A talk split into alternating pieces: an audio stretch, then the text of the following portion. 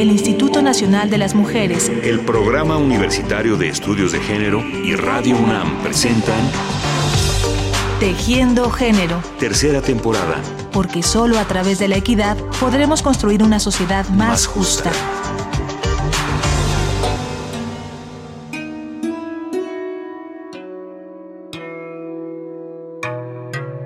Desde que estamos en el vientre materno, el mundo exterior comienza a señalar caminos. Si te patea fuerte, es que va a ser niño y será futbolista. Pero si las patadas son suavecitas, seguro es niña y será bailarina. Parecen comentarios graciosos y relevantes, pero vistos con atención podemos descubrir cómo van normando las rutas que se aceptan como ideales para las mujeres y para los hombres. Son señalamientos que se quedan en la mente de las personas y que se reproducen de mil maneras, afectando diferentes ámbitos de la vida, como el laboral. Soy la secretaria de Equidad de Género del PUEG, soy economista y por ello fui docente y coordinadora académica algún tiempo de una especialidad que tiene la UNAM que se llama el género en la economía. Creo que esta relación entre el mundo laboral y las identidades de género es en realidad muy compleja porque hay muchos puntos en los que se toca y en los que de alguna manera uno constituye al otro, ¿no? Como hay una relación más bien dialéctica o dialógica, más que de determinación de uno sobre el otro. Entonces, existe este gran concepto que es la división sexual del trabajo, que lo que se organiza, digamos, organiza las actividades de hombres y de mujeres con base en dos principios fundamentales que son como muy generales, que uno es la jerarquía y el otro es la separación. El día de hoy, Natalia Flores Garrido nos irá guiando por el intrincado camino de la segregación laboral y de los estereotipos de género en el mundo del trabajo. ¿Qué pensamos? ¿Qué hacemos? ¿Por qué suponemos que hay actividades laborales que son más adecuadas para los hombres o para las mujeres? ¿Cuáles son esas actividades? ¿Y por qué solemos pensar que las que realizan las mujeres valen menos? Es tan injusto. Soy tan hábil como un hombre. Ya lo creo, tesoro. Me encanta esta cama. Creo que la gente espera que su carpintero sea un gordo que deja ver su trasero.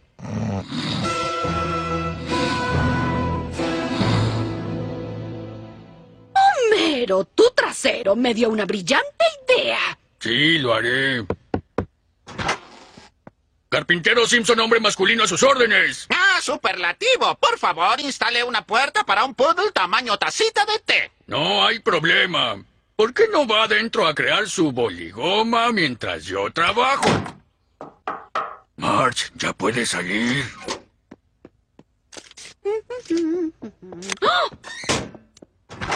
Ah, lo siento, creí que oía a una mujer midiendo. No, eh, era yo. Ya conoce ese viejo dicho. Mide como una chica, martillea como hombre. Los trabajos que hacen las mujeres valen menos que los trabajos que hacen los hombres, que las actividades que hacen los hombres. Y esto varía, varía, en cada cultura, digamos, por ejemplo, hay culturas en las que la pesca es una actividad que hacen las mujeres y entonces ahí como las mujeres son las pescadoras, pescar no tiene ningún tipo de relevancia social. Y en las comunidades en las que la pesca es hecha por los varones, entonces resulta que es súper importante y tienen rituales sobre la pesca y mitos sobre la pesca y etcétera. Y bueno, me imagino que, que esto sucede por todo esto que, que, que, ya sabemos, ¿no? Que desde niñas, desde niños te van enseñando, te van desarrollando cierto tipo de visión del mundo y cierto tipo de actividades que se relacionan con esa posición que ocupas en el mundo. Hoy quiero ser pediatra. A Barbie le gusta ser pediatra. Ella sabe bien o tal vez maestra de preescolar. A Barbie le encanta enseñar. Sé lo que quiera ser. Barbie quiero, Barbie quiero ser muñecas y accesorios. Pero esto de los juguetes, de cómo los juegos, los juguetes, cómo a las niñas desde el principio de sus días les empiezan a decir cómo se divierten las niñas. Ay, pues jugando a la comidita y a las muñecas y a tal cosa. Y entonces desarrollan un, un sentido de estar en el mundo para eso, ¿no? Y una serie de actividades que acompañan ese sentido en el mundo, como si mi sentido en el mundo es cuidar a una muñeca, que después va a ser cuidar una muñeca de carne y hueso, pues entonces tengo que prepararme como con actividades que respondan a eso. Es interesante porque hace como algunos años una chica desarrolló una serie de juguetes para niñas ingenieras, decía, ¿no? ¿Con quién tendría que jugar una niña de 5 años si quisiéramos que fuera ingeniera cuando llegara a su mayoría de edad? Entonces eran juegos más como de construir cosas, de resolver acertijos, de pensar. Hi, my name is Debbie. Hola, mi nombre es Debbie. Soy una ingeniera de Stanford y siempre me molestó ver la poca cantidad de mujeres que había cursando mi carrera, así que decidí hacer algo al respecto. Estoy empezando una compañía de juguetes llamada Goldie Blocks para hacer que las niñas amen la ingeniería tanto como yo. Goldie Blocks es un libro y un juguete de construcción combinados. Empieza con Goldie, la niña inventora, y su grupo de amigos del club de moldeado, que pasan por diferentes aventuras y solucionan problemas creando máquinas simples. A medida que las niñas avanzan, pueden construir lo mismo que construye Goldie usando su kit de herramientas. Y entonces es ir desarrollando esas otras capacidades que las niñas también tienen, pero que si no las desarrollan es porque falta este, a lo mejor este estímulo para que las desarrollen y que es algo que está ahí porque todos y todas tenemos la capacidad del pensamiento abstracto, ¿no? que es útil para las matemáticas y para la ingeniería. Y todas y todos podemos tener esta curiosidad, que es la curiosidad que después impulsa, por ejemplo, a quienes eligen una carrera científica, ¿no? Y entonces, ¿por qué elegimos cultivar estas características en un grupo de personas y en otro no? Es una cosa que a mí siempre me ha conmovido mucho porque siento que que a las mujeres por muchos por muchos siglos e históricamente se nos ha tratado de matar la curiosidad, ¿no? O sea, tú no preguntes y entonces por eso las mujeres no estudian filosofía o por eso las mujeres que estudian y escriben filosofía no son relevantes. O sea, tú vas y buscas un libro de historia de la filosofía y no hay ninguna mujer citada o hay muy pocas. Y es como no puedes preguntar, pero tampoco puedes acercarte a la ciencia. Y con las identidades de género, pues hay una cita de Marcela Lagarde que a mí me gusta mucho que dice algo así como que nuestra sociedad se ha estructurado de tal manera que no reconoce a la mujer como trabajadora, ¿no? Que no, no hay una prohibición a reconocer a la mujer como trabajadora, a reconocer las actividades que las mujeres realizan como actividades de trabajo. Entonces, para no llamarle trabajo, ¿qué artificios tiene que usar la cultura? Pues decir que es un atributo natural, ¿no? Que lo que las mujeres hacemos, las actividades que las mujeres hacemos o hacen, se deriva como por arte de magia o por algo parecido de su naturaleza, de su biología, como decir, bueno, en tanto las mujeres tienen útero y pueden parir y pueden tener hijos, entonces cuidar a los hijos es una extensión de esa actividad de parir a los hijos. Pero entonces lo que se ha hecho desde el género, desde la economía feminista, desde las perspectivas críticas de esta cosa, es decir, bueno, el trabajo de reproducción, el trabajo de cuidados, todas estas actividades que se hacen para cuidar a otros, para proveer bienestar, etcétera, pues también son trabajo y también requieren cierto nivel de aprendizaje, de expertise, también aportan valor, también tienen un papel social como muy importante en la producción y reproducción de, de nuestras condiciones materiales de existencia y por lo tanto tendrían que ser reconocidas como tal, ¿no? Es como revestir de una falsa naturalidad algo que en realidad es trabajo.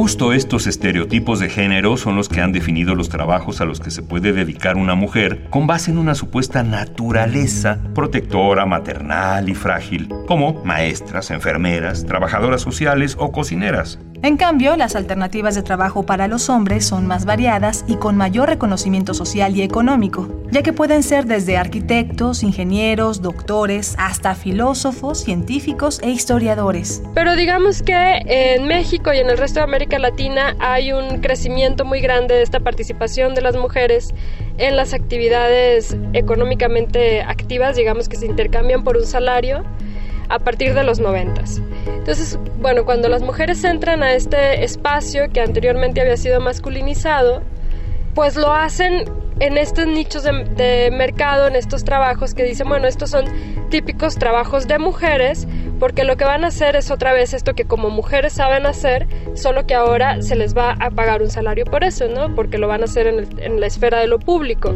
Y entonces, ¿qué son? Pues estos trabajos de cuidadoras, ¿no? De de madres, de esta otra figura que usa Marcela Lagarde, de las madres esposas, ¿no? Por ejemplo, las secretarias. Las secretarias en un primer momento, bueno, sabemos como esta profesión creada en los 50, 60 por ahí. Y entonces, ¿cómo estaban ahí las secretarias en un nicho netamente feminizado? Eran solo mujeres que estaban ahí de alguna manera para atender a los jefes, que eran por supuesto hombres, como reproduciendo o teniendo un correlato de esta de la esposa, ¿no? Eran como la esposa, pero en el ámbito de lo público. Igual que eso están, por ejemplo, las trabajadoras sociales. Obviamente no estoy diciendo que eso esté mal o que sea una actividad que valga menos, sino lo que se está tratando de cuestionar es eso de decir que las mujeres, por ser mujeres, tenemos de alguna manera esta capacidad más desarrollada, como este así como tenemos el atributo de producir leche, ¿no? que es una cosa meramente biológica, tenemos también el atributo de cuidar a los otros y de entender a los otros y de ayudar a los otros, cuando pues esto no es así, no es por lo menos no es natural. Los estereotipos de género invaden diferentes esferas de la vida, tanto pública como privada, de las personas. Y el área de trabajo no es la excepción. Pero, ¿qué perdemos los seres humanos, tanto hombres como mujeres, al ceñir nuestras vidas con esas etiquetas, prejuicios y roles asignados? Se pierde, creo que, una cosa que para el feminismo siempre ha sido fundamental y que es la libertad, ¿no? O sea, estos estereotipos al final lo que hacen es constreñir, como limitar tu abanico de opciones, de posibilidades de lo que puedes ser y hacer en la vida. Y creo que en el ámbito del trabajo y de lo laboral pasa lo mismo, ¿no? Pasa lo mismo porque puede haber muchas mujeres que digan, bueno, yo no quiero dedicarme en mi ámbito laboral o profesional a cuidar a otros, ¿no? Puedo querer dedicarme a, otra cosa que no tenga nada que ver con eso, a la física cuántica, por decir, ¿no? Y entonces, al decir no, porque eres mujer y entonces para ti sería mejor, o tú destacarías más, o tu tipo de trabajo ideal es, son ABC, ¿no? Pues se dejan todas estas otras opciones como inexploradas y como limitadas. Y eso no solo pasa para las, con las mujeres, también por supuesto pasa con los hombres, que pudiera haber algunos varones que deseen o que encuentren algún tipo de atracción o de placer o de vocación por este tipo de tareas como más relacionadas con el cuidado, ¿no? Y que existe esta barrera social para decir, bueno, acá no entras a menos que seas afeminado. ¿Por qué? Porque entrar a hacer un trabajo de cuidados es de alguna manera renunciar a tu masculinidad, es como feminizarte de alguna forma, ¿no? De acuerdo con datos del Instituto Mexicano para la Competitividad AC, entre las carreras con más de 90% de mujeres en su matrícula están la formación docente para educación básica, el trabajo y atención social, diseño y enfermería. Y para contrastar, sería interesante conocer también las carreras que tienen menos del 10% de mujeres en su matrícula, como la ingeniería mecánica y metalúrgica, electricidad, ingeniería civil, electrónica y automatización e ingeniería de vehículos de motor. En la universidad sigue presentándose como en este nivel de licenciatura esto que llamamos segregación, como que segregación es que se concentra una mayor población de mujeres en ciertas áreas y una mayor población de hombres en otras. Es chistoso cómo va cambiando. Por ejemplo, hace poco revisaba estadísticas de esto y veía que la ingeniería en química de alimentos está compuesta por muchas mujeres, lo cual es como raro, ¿no? Porque no es que sean las mismas carreras toda la vida eh,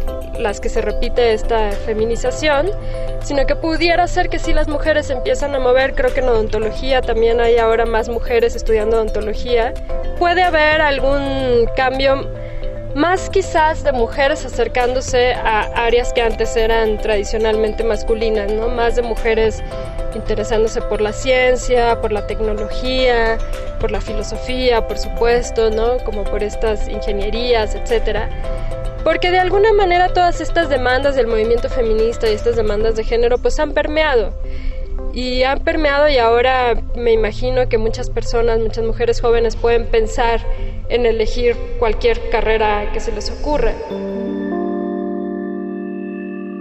A la segregación laboral generada por los estereotipos de género debemos sumarle otra desafortunada condición, que es la brecha salarial. Por ejemplo, y retomando los datos del Instituto Mexicano para la Competitividad AC, el salario promedio de quienes se dedican a la formación docente, en su mayoría mujeres, es de 7.200 pesos. En cambio, quienes trabajan en ingeniería de vehículos de motor, la mayoría hombres, ganan en promedio 14.200 pesos. Sobre esta importante diferencia que hay entre una actividad y otra, Natalia Flores nos comparte una interesante reflexión. Y el problema no es tanto que unos elijan una cosa y otros elijan otra cosa, pero el problema es que después tenemos como de alguna manera la separación se organiza solita por todas estas identidades que vamos asumiendo y al salir en el mercado laboral se reconfigura la jerarquía, ¿no? Entonces, por supuesto que un ingeniero en materiales va a tener un salario considerablemente más elevado que una trabajadora social. Y entonces dicen, bueno, no, claro, es que la brecha entre hombres y mujeres, la brecha salarial entre hombres y mujeres responde a una elección que ellos han hecho, pero es el mercado el que reproduce como esta brecha salarial de que el trabajo de, el trabajo social se le paga un salario menor que el que gana un ingeniero y entonces resulta que por una coincidencia desafortunada son las mujeres las trabajadoras sociales y los varones los ingenieros.